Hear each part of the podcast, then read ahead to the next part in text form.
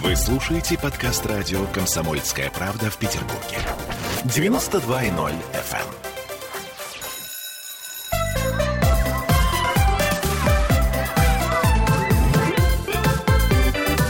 эм. Родительский вопрос. 11.03 в Петербурге. Мы в прямом эфире. Родительский вопрос. И с вами Ольга Маркина, Дмитрий Альшанский и Ольга Панова. И сегодня мы будем говорить о таких э, интересных понятиях, с которыми многие из родителей сталкивались. Это СДВГ и гиперактивность. Но СДВГ наверняка нуждается в расшифровке. Я, кстати, напомню, что мы в прямом эфире, что вы можете нам писать свои вопросы, а, делиться своим мнением. Как вы считаете, ваш ребенок гиперактивный если да, то пишите да, если нет, то, собственно, мы таким образом и узнаем, насколько эта проблема актуальна. А э, говорят нам э, педиатры, что от 12 до 25% детей сейчас в России страдают, э, так сказать, э, этим диагнозом, если можно назвать это диагнозом. Итак, э, Дим, давай начнем, наверное, с того, что это такое СДВГ. Да, это можно назвать диагнозом. Это болезнь в международной классификации болезни. Она присутствует. Синдром дефицита внимания и гиперактивность. Вот это СДВГ. Э, довольно часто, кстати, неправильно понимают синдром дефицита внимания. Это не значит, что ребенку мало внимания уделяли. Это значит, что он не может уделять внимание чему-то. Да? То есть он переключается с одного предмета на другой и ни, ни на чем толком зафиксироваться не может. Вот. Здесь надо сказать, что довольно популярный э, диагноз, и э, часто, ну, в качестве введения просто это надо сказать, что эм, лепят постоянно всем. Э, ну уж и... гиперактивность это точно, поэтому у нас такой ну. большой процент, четверть из всех детей. Ну, я считаю, что это очень много. Э, да, я сторонник того, чтобы двигаться вообще от запросов. Вот моему ребенку с самого рождения ставили гиперактивность, потому что когда его рас, распеленываешь, он э, трепыхается, ножками дергает, и э, ему постоянно что-то прописывали такое. Я это спокойно мимо ушей пропускал, ни разу никакими успокоительными его не, не пичкал. Почему? Потому что мне, как родителю, вполне с этим комфортно. Маме его, как родителю, с этим вполне комфортно. Бабушкам, дедушкам никто не жалуется. Поэтому для э, нас этого э, э, диагноза не было. Да?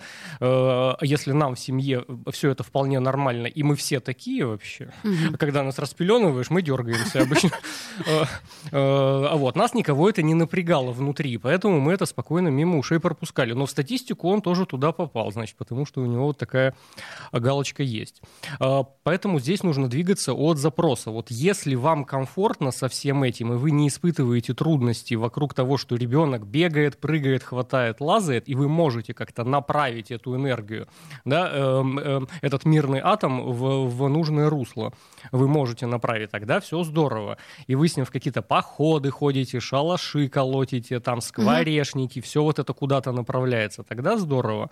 Но тут есть нюанс. Э, то есть в детском саду это, ну да, немножко, может быть, если действительно этот диагноз существует, доставляет, может быть, некоторое, а, так сказать, беспокойство воспитателям там и все прочее. Но потом наступает школа.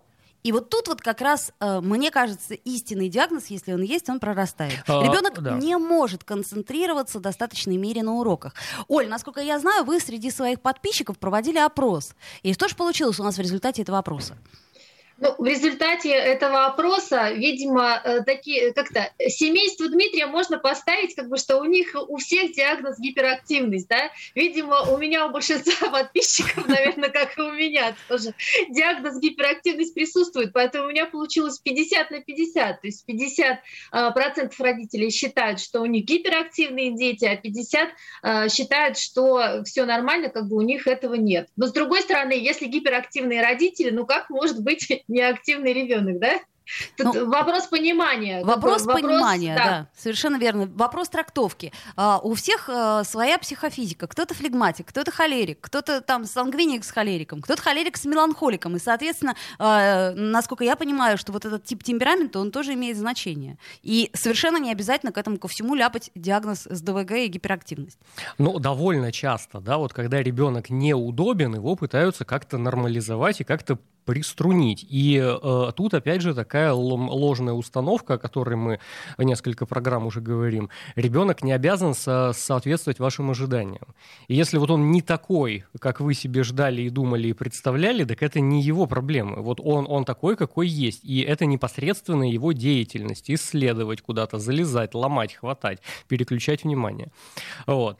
А почему такой высокий процент? Ну, не может быть у половины населения син, син, синдром дефицита внимания и гиперактивности. Да? Эм, глядя на то, что происходит вообще в нашем обществе, довольно сонном, эм, рутинном и погорячим, да, вот, не скажешь, что у 50% тут гиперактивность, потому что когда решение надо принимать, что-то полная пассивность какая-то, да, как-то в социальной жизни нужно участвовать, да, вот тут тотальная 99-процентная пассивность почему наступает. Где все эти люди-то? Давайте мне их, я их организую сейчас. Ну, ну подожди, подожди, это такая, знаешь, э, активность, но она как бы безрезультатная, то есть вот ты так изображаешь постоянно деятельность какую-то, да, то есть вот ты суетишься, суетишься, суетишься, это я тебе тебе к вопросу о 90% населения. А когда дело доходит до принятия решения, тут как бы кусты. Э, вот, и я бы сказал, что вот эта гиперактивность, да, когда ты не можешь сконцентрироваться на каком-то предмете. И вот если мое определение, да, то я бы сказал, что вот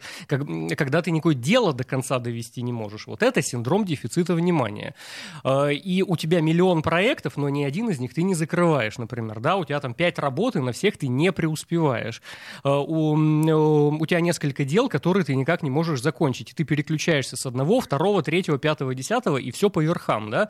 Вот такое ощущение, что ты пришел в кондитерскую лавку и просто все понадкусал сверху, ничем толком не насладившись. Вот э, это в моем представлении синдром дефицита внимания. И я думаю, что, конечно, намного меньше, чем 50% населения этим страдают. Ну, мне тоже так кажется, что э, если мы говорим о диагнозе, да, то диагноз это, конечно же, э, с одной стороны, распространенное явление, а с другой другой стороны, а, дети с синдромом дефицита внимания затрудняются сконцентрировать внимание, импульсивны и зачастую чрезмерно активны. И э, что на самом деле, я так понимаю, э, беспокоит родителей, это некоторые отклонения в поведении. И чаще всего эти симптомы проявляются уже в детском саду, ну а, к сожалению, 80% детей, они продолжают и во взрослом возрасте страдать э, этой штукой, потому что э, ты не, действительно не можешь собраться и сконцентрироваться. И вот эти две вещи я бы развел. Одно дело это сверхактивность, да. а другое дело ты не можешь сконцентрироваться. Это не обязательно про гиперактивность, да, ты можешь прокрастинировать, и, и тебе просто лень там э, домыть посуду, дописать книжку. А вот, кстати, там, да? да, интересная история. А, мы сегодня тоже лень э, немного затронем, э, лень как отсутствие должной мотивации.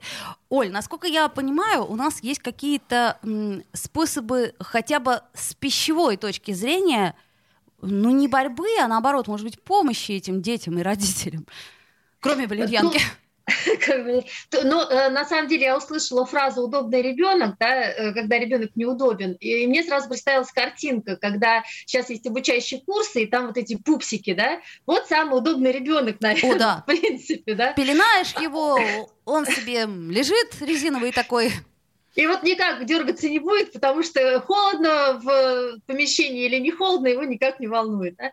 Э, здесь так же, как и у нас с вами, для того, чтобы мы развивались, для того, чтобы мы, тем более, чтобы дети гармонично и полноценно развивались, конечно же, питание. И вот здесь, э, Оль, э, любимый наш с вами сахар, он тоже очень сильно влияет на то, насколько ребенок возбуждается, ну, насколько у него меняется вот это настроение, насколько он с ними может справляться, не может справляться, а это еще больше усугубляет ну, вот, большое количество сахара. Плюс э, сейчас вот я тоже исследование посмотрела, все, что касается пищевых красителей, особенно красных и желтых, они очень сильно влияют на эти состояния и э, ну, вот, вообще разные искусственные добавки. Но, э, опять же, э, гиперактивность у нас как у детей тоже проявляется. Ну, точнее, не гиперактивность, а вот такая вот активность, да, тоже можно ее принять за то, что что-то не так пошло. Если ребенку вечером дали шоколадку, да, угу. ну, даже если она без сахара, это тоже возбудитель определенный, да, или какао взяли, налили вечером. И вас ребенок потом как заведенный вокруг кровати бегает, да, и пока, значит, или не вымотал это все, как бы спать не ложится. И вот здесь тоже нужно на самом деле смотреть, ну, и обращать внимание на эти моменты. Сахар, шоколад, они являются возбудителями самыми, что ни на есть, именно в пищевом э, плане. Стало быть, если ребенок беспокойный, то мы стараемся эти продукты, ну, если не, не, не убрать совсем, то по минимуму давать, в общем, минимизировать в, в рационе. Ну, и, и не вечером, чтобы он на самом деле тоже отдыхал, потому что ведь эта возбудимость, она, э, ну, и вот эта вот активность, она ведь тоже, если ребенок не досыпает, даже, ну, не особо там и в питании э, дело, если в питании все хорошо, если ребенок не досыпает, у него, Дмитрий вот, наверное, подтвердит, тоже как бы будет определенные, будут определенные симптомы эти проявляться меняться. Вот. Здесь э, режим и э, режим сна и бодрствования тоже очень важен.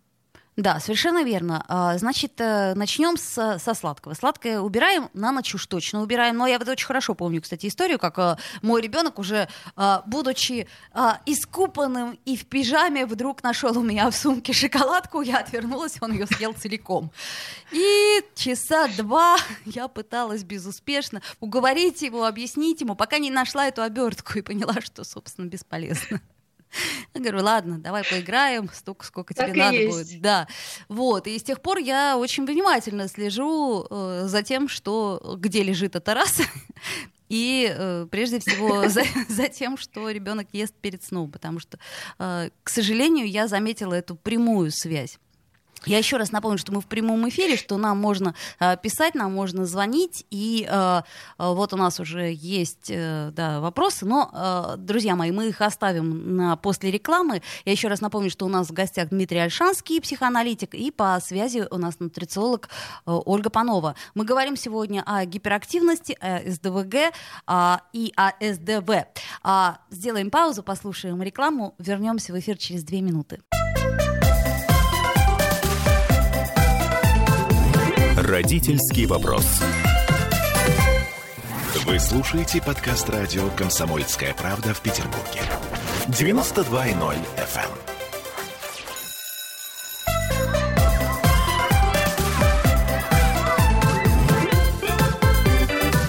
Эм. Родительский вопрос. 11.16 в Петербурге. Мы продолжаем родительский вопрос. А мы это Ольга Маркина, Дмитрий Альшанский, Ольга Панова с нами на удаленной связи. И э, напомню, что мы говорим про э, синдром дефицита внимания, гиперактивность и э, о том, как это отличить от нормы. Вот нам очень хороший вопрос как раз подкинули, мне кажется, он э, в тему. Точнее, не, не вопрос, а комментарий. Подруга три года считала свою дочь гиперактивной, дома вечный бардак, ни на секунду не могла оставить. Отправила на лето к бабушке. Та быстро нашла на нее управу, нормальный режим дня и перестать потакать. И никакой гиперактивности. Есть нюансы, согласитесь. Вот э, э, как э, депрессия, депрессия, я имею в виду для взрослых э, людей, как мы вот к этой теме не, не раз возвращались, э, после родовая депрессия, да, то есть э, когда бабушка говорит, не выдумывай, возьми себя в руки. И то же самое можно сказать ребенку, который не может сконцентрироваться. Так, перестань, ну-ка, давай, соберись. Что значит не могу? Как это? Цитаты «мама, перехочешь». Я помню. Вот, как отличить э, Дмитрий, вот скажи, как э, специалист, то есть э, какие клинические проявления нам могут четко показать, что это не капризы, это действительно заболевание? Вот то, о чем мы до сих пор говорим, это си- ситуативная такая штука. Да? Вот э, Ольга очень правильно обратила наше внимание на сахар в крови который, естественно, повышает активность. Я бы, кстати говоря, посмотрел на гормон кортизол в головном мозге, который за стресс отвечает. Что вот там с глюкозой и кортизолом происходит.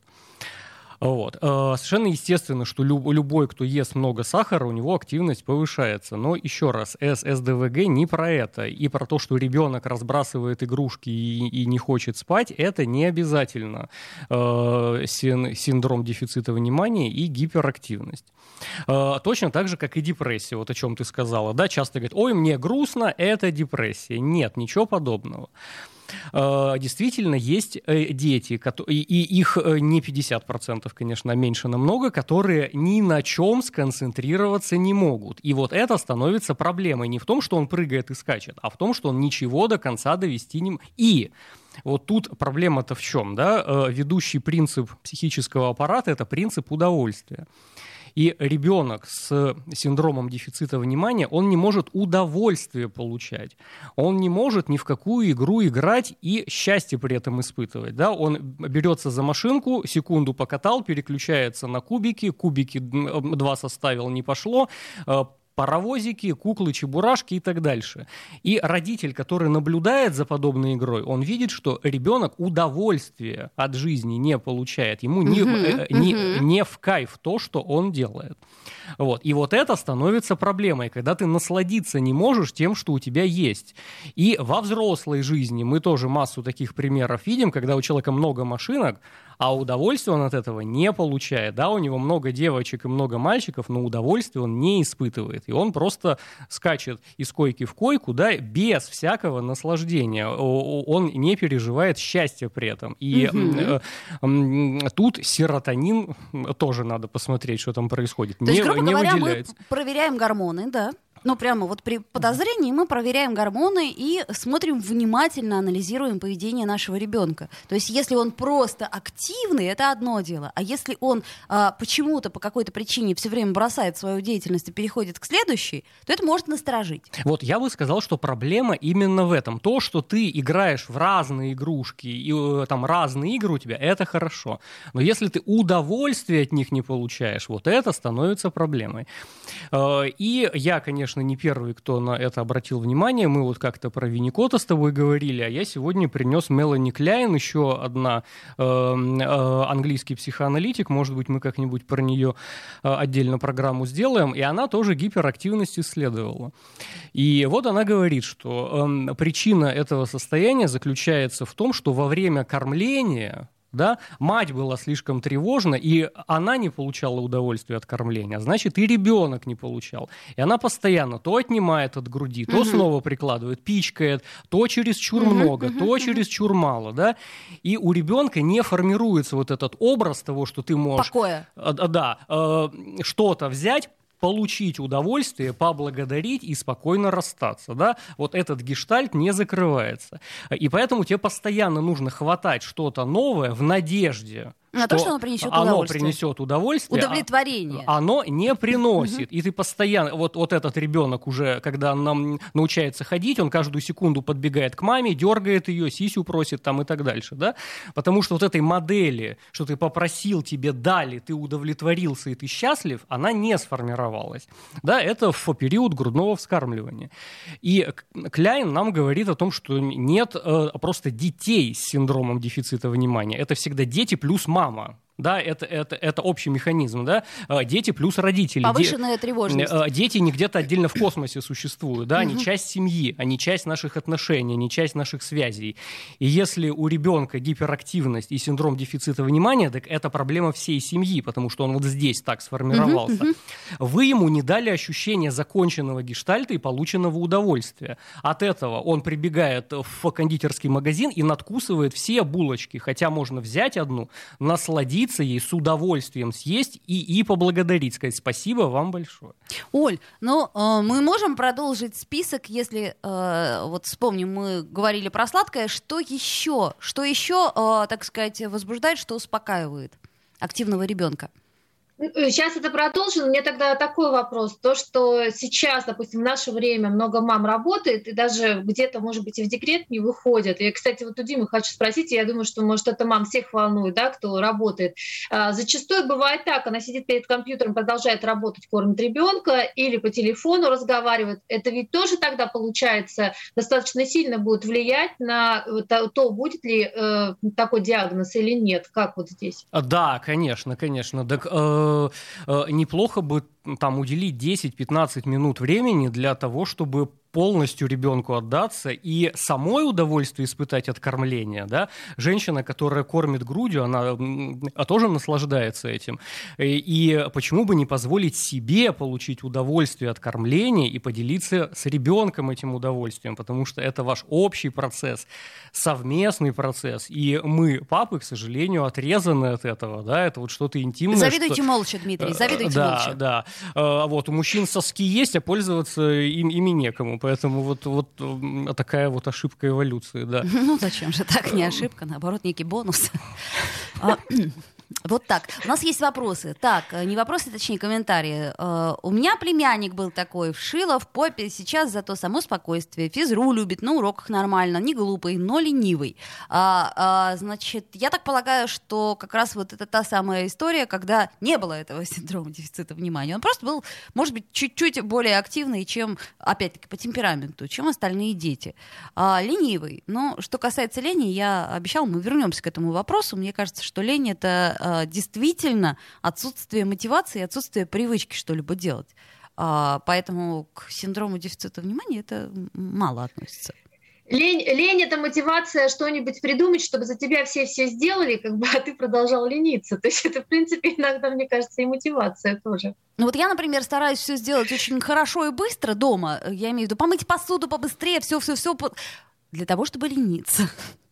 То есть вот скорее все сделать. Ну вот, есть, есть же мотивация. Абсолютно. То есть вот, для меня такая мотивация. Э, это не, ли, не лениться, это отдыхать. А, что да, ну, ну или так, да. Ну да, да, да. А, так, угу. смотрите, Ирина нам пишет. Сын такой был в детстве. К 10 годам стал спокойнее. Потом несколько лет относительного спокоя, покоя. А потом переходный возраст, и стал все совсем плохо. А, ну, вот я сказал, как я это понимаю. Если ребенок сверхактивен, это хорошо. Этот мирный атом надо использовать. Поэтому э, давайте ему за, занятия, где он сможет э, бегать, прыгать и скакать, и уровень сахара понижать, кстати говоря. В плавании его отдавайте, на физкультуру, на велосипеде 20 километров проедет, сразу станет спокойный, понимаете?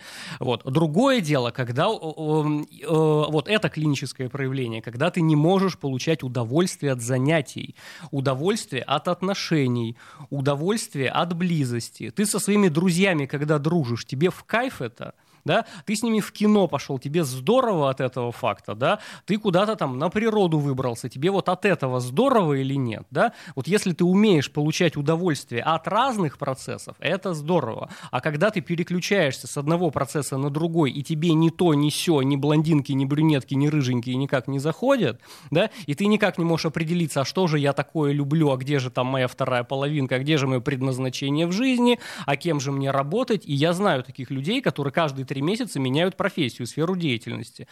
Э, и кружок по фото, и еще плясать охота. Да, человек не может определиться. Так вот, это вот оно и есть синдром дефицита внимания. Ты не можешь внимание сконцентрировать на чем-то одном, проникнуться в это, прожить это, извлечь опыт и получить удовольствие на выходе. Это проблемы с кормлением были. А, так это вот о чем писала Агния Барто. Помните, мне болтать-то мне когда? Мне болтать-то некогда. Там кружок по фото, мне еще и петь охота. Иди сюда, я тебе ирису дам.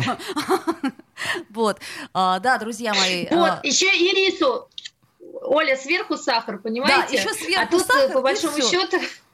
А надо-то брокколи. Но, но нас...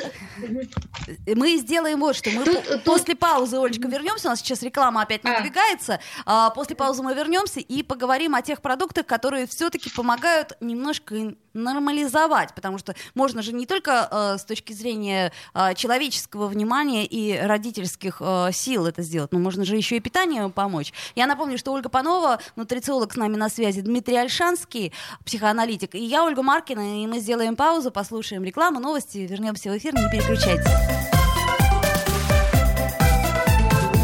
Родительский вопрос. Вы слушаете подкаст радио «Комсомольская правда» в Петербурге. 92.0 FM.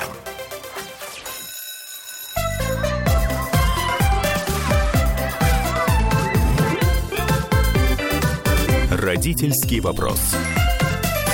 11.33 в Петербурге. Мы вновь возвращаемся в эфир. Ольга Панова, нутрициолог с нами. Дмитрий Альшанский, психоаналитик. И говорим мы сегодня про СДВГ, про дефицит внимания и гиперактивность, напомню. А, вот, нам пишут разные комментарии. И, кстати, друзья мои, мы в прямом эфире, пожалуйста, можете нам даже звонить, если у вас есть такое желание. А, вот, а также писать в трансляции ВКонтакте, Вайбер, WhatsApp. Все это доступно. Оль, мы остановились на том, что э, мы можем какие-то продукты назвать, которые помогут э, снизить тревожность и без того гиперактивных детей? Тут скорее э, не продукты, которые снизят тревожность, тут скорее продукты, которые помогут э, работе мозга и правильно функционированию для того, чтобы все процессы происходили э, правильно и снижали те вещи, которые ребенку мешают, да. Смотрите, если говорить, что у ребенка нет диагноза, а просто его вечером успокоить, что я подумала, что имеет, наверное, смысл родителям сказать, просто теплое молоко даете, стакан теплого молока выпить ребенку перед сном, он благополучно и сладко у вас усыпает.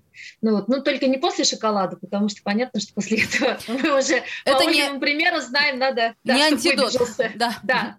А, фрукты и овощи, и скорее даже овощи, они ребенку нужны для того, чтобы тем более содержащий витамин С, для того, чтобы у него а, работал лучше как бы мозг, и все процессы происходили хорошо. Э, орехи и семена. В основном э, то, что касается как бы орехов и семян, родители в основном забывают, но в меньшей степени орехи дают, но даже если взять тот же самый грецкий орех, который вообще доступен, он сам по форме напоминает мозг, он самый хороший продукт, который для мозга тоже хорошо очень работает. И э, они богаты омега-3, да, которые вообще помогают помогают еще улучшить клетки мозга. Это, в принципе, такие рекомендации, которые не только тем детям, которые диагноз поставили, да, но и тем детям, ну, в принципе, всем детям, но детям, у которых как бы есть диагноз, э, это все э, в разы кратно имеет значение. Молоко и молочные продукты, ну, вот я сказала, то есть они успокаивают и на работу центральной нервной системы очень хорошо влияют, соответственно, они должны присутствовать у детей с диагнозом обязательно, если, естественно, нет непереносимости, но и у у детей, которые, у которых нет диагноза, конечно же, тоже. Потом зеленые листовые овощи, да, наши любимые брокколи, естественно, а, там шпинат, ну и, в принципе, любые, вот даже салат, ну вот просто салат, а, это все содержит достаточно большое количество витаминов, а, которые увеличивают синтез дофамина, да, и улучшают общее функционирование мозга. И яйца нежирное э, мясо. В принципе, когда есть диагноз, э, у ребенка обязательно должен быть э, качественный источник белка. То есть это не жирное мясо, в принципе, мясо птицы. Да? И угу. яйца, рыба, они обязательно должны присутствовать э, в рационе ребенка, потому что это как бы его успокаивает, расслабляет нервную систему, и опять же мозг хорошо функционирует. Вот это основные продукты, которые у детей с диагнозом обязательно должны присутствовать. И, естественно, как и для ребенка, у которого нет диагноза, здоровое питание. Ну вот, в принципе, максим, там, там, там не то, что максимально придерживайтесь здорового питания. Здесь для того, чтобы э, даже уменьшить э, проявление да, болезни, э, прям э, настаивают и рекомендуют э, здоровое питание, потому что, как показывает практика, если действительно придешь здорового питания, то и ситуация у ребенка в этом смысле начинает выравниваться, и э, ему самому легче э, жить с этим диагнозом. Ну, то есть, э, получается, что здоровым-то хорошо бы, а э, детям, у которых э, действительно эта гиперактивность уже, так сказать, медикаментозно задокументирована, то им просто необходимо, как воздух. Э, и тут уже лениться да. не нужно, потому что это я к родителям говорю, и нужно как-то выстраивать эту э, систему, Зеленая фасоль, я так понимаю, тоже хорошая, да, история. Вот э, у меня просто сейчас ребенок, я смотрю, начал с огромным удовольствием есть зеленую фасоль. А, чем меня сильно порадовал, как вы понимаете. А, вот, а, что нам тут пишут? А, значит, вот пишут, например, а, Андрей пишет, что нам назначали биоакустическую коррекцию. Курс прошли, и сон сразу наладился, поведение очень изменилось. А, что касается БАК, биоакустической коррекции, насколько я знаю, все-таки должны быть хорошие показания, то есть это должен должен назначать э, невролог, либо врач детский психиатр. То есть это не такая простая процедура, это не витаминки попить. А, вот. Еще задают нам вопрос. СДВГ передается по наследству? Нет, не передается. А, если э, по-серьезному, да, э, дофамин, серотонин, кортизол. Вот э, три ключевые слова, которые бы я сказал, если вы хотите действительно э, разобраться, понять, исследовать, что это такое. Если это медицинская история. Плюс психотерапия. Я вот выше сказал, что не, не бывает просто у ребенка это. И э, довольно часто родители ошибку делают. Они приводят к, к, к, к врачу ребенка, сделайте мне его удобным. Угу. А, а он растет в вашей семье, у него э, это как-то сформировалось. При этом мама с папой ругаются, э, едят э, пиццу и чипсы и говорят, так, слушайте, мы вот все пытаемся сделать хорошо, вот сделайте его поспокойнее. Да. Э, э, вот э, отличный пример, который привела Ольга. Да, мама не может найти просто времени для того, чтобы ребенка покормить. И она сама там занимается работой, сидит за компьютером, играет в игрушки иногда, кстати говоря, да. И она сама не может полностью отдаться какому-то процессу и себе доставить удовольствие, и ребенку доставить удовольствие. Так чего, чего удивляться, что и он это усваивает, что ты одновременно э, имеешь в голове там 15-20 каких-то и, идей, и э, ни в одну ты не можешь инвестироваться полностью. Подожди, Дим, тут есть один нюанс. Насколько я помню, да, э, а, все, что нам не удалось в детстве, там, стать звездой фигурного катания, выучить э, испанский язык. У нас же для этого есть дети. Ну-ка, ребенок мой, пойдем-ка на фигурное катание, сделаю из тебя звезду. Это мечта моего детства. И то же самое, мне кажется, и тут. Так, значит, я не умею концентрироваться. Ну, это плохо, да, я очень переживаю по этому поводу, но мой ребенок будет другим. Ну-ка, поведу-ка я его к психиатру. Э, вот, и тут, э, э, тут уже такой абьюз. Сделайте мне его удобным, чтобы его поведение было такое, какое я хочу. А ребенок это не обезьянка, которую дрессировать надо, и он не обязан ваши э, запросы удовлетворять. Да? Если он в вашей семье стал гиперактивным и не может ни на чем сконцентрироваться, это вопрос ко всей семье. И тут нужна семейная психотерапия.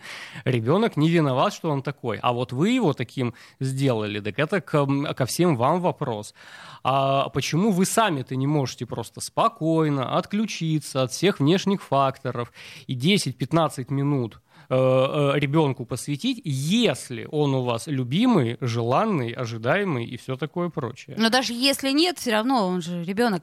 То есть, может быть, тоже опять-таки начать с себя и убрать из своего рациона шоколад и прочие возбуждающие штучки. Тут, знаете, кому как повезло. Э, у меня старший сын, э, я же ну, молодая была, когда он был еще маленький, и у меня куча-куча тоже всего было, и мне, в принципе, ну, покормить, как бы сейчас я его быстро покормлю. Э, значит, он делал очень просто. Если я его начинала кормить, им никто не звонил, и я, не приведи Господь, ответил на телефон, он, значит, так отнимался и смотрел так на меня внимательно, пока я, значит, не отложу все дела и, не, и на него не переключусь. И вот здесь, конечно же, тоже, с одной стороны, стороны, от детей зависит, потому что, ну и от возраста родителя, потому что когда мы молодые, конечно, немножко другое отношение к, и к ребенку, и тому, как ты его кормишь, все остальное. Вот. Но э, конечно, э, Оль, наша любимая тема, на кого мы смотрим? Сначала на себя, да, а потом на ребенка. И здесь, получается, и во всех остальных процессах, естественно, это абсолютно так же происходит. И э, абсолютно правильно вы говорите, что если мы будем что-то пытаться на ребенке эксперименты проводить, а сами антиэксперименты демонстрировать, ну, противоположное, то, естественно, все будет э, абсолютно противоположно, а потом нам еще ребенок выдаст такую, мне кажется, программу, которую мы и сами еще и не ожидали, видя, что в данном случае мы просто над ним издевались. Ну, по-другому это не назовешь. Совершенно справедливо. Я согласна. Начинать надо с себя, увы и ах. Итак, давайте немного резюмируем, у нас две минуты остается наш разговор. Итак, мы убираем из рациона сладкое, в особенности на ночь, потому что оно возбуждает. Э, касается это как гиперактивных детей, так и обычных, обыкновенных наших детей, которые нам кажутся слишком возбудимыми. Ну, давайте не будем их дополнительно возбуждать. А, значит, мы наблюдаем за поведением. Если поведение нам кажется подозрительным, ребенок не доводит ни одно дело до конца, не получает ни от чего удовольствия, скачет от игры к, игре, э, к игре, то тут уже, наверное, имеет смысл э, до определенного момента обратиться к неврологу, да, а дальше уже как, как пойдет. И, может быть, сдать кровь на уровень гормонов. Правильно я понимаю, Дмитрий? Э, и самое главное, да, самая главная профилактика СДВГ. Ребенку показывайте модель того, что вы можете чем-то заниматься глубоко, всерьез, интересно, и настоящее искреннее удовольствие от этого получать. Вот если вам нравится, там, я не знаю, футбол, вот ребенка сводите с собой на футбол и покажите, как вы от этого получаете удовольствие. Есть какой-то процесс, который вас захватывает, угу. он вам в кайф, вам классно, и вы разрядку испытываете. А ребенок такой, «А, футбол, хочу филармонию. Сводите филармонию для того, чтобы была разрядка филармонии. Совершенно верно. То есть нужно пробовать и э, смотреть, совершенно верно. И еще резюмируя тоже наш разговор, э, напомню, что Ольга сказала, что э, детям, у которых поставлен этот диагноз, ну не просто, э, так сказать, не, неплохо было бы, но необходимо придерживаться здорового питания. Ну, собственно, все, все, что мы хотели примерно сказать об этом, то есть мы не успели поговорить о лени, но я думаю, что эта тема касается нас троих, то есть мы сможем найти э, точку пересечения и э, здорового питания, и того, как лень нам все это делать. Если мы не, не заленимся, то какой-нибудь эфир посвятим да, лени. Да. Совершенно верно, да. Если нам будет не лениво, то обязательно поговорим о лени. Спасибо всем, кто нас слушал, спасибо всем, кто писал э, вопросы, э, спасибо за активное участие. Ольга Панова, наш нутрициолог прекрасный, Дмитрий Альшанский, психоаналитик, и Ольга Маркина. До встречи, друзья.